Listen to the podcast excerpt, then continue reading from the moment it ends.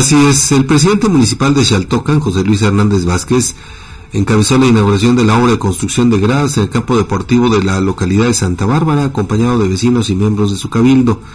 Con el banderazo de inicio, el alcalde marcó el comienzo de esta mejora en las instalaciones deportivas de la comunidad ante la presencia y respaldo de pobladores. El proyecto busca fortalecer la infraestructura para la práctica del deporte en la región al proporcionar un espacio más cómodo y funcional tanto para deportistas como para espectadores. Se espera que las gradas mejoren la experiencia y fomenten la realización de más actividades físicas y eventos comunitarios en esa eh, demarcación, Fabián.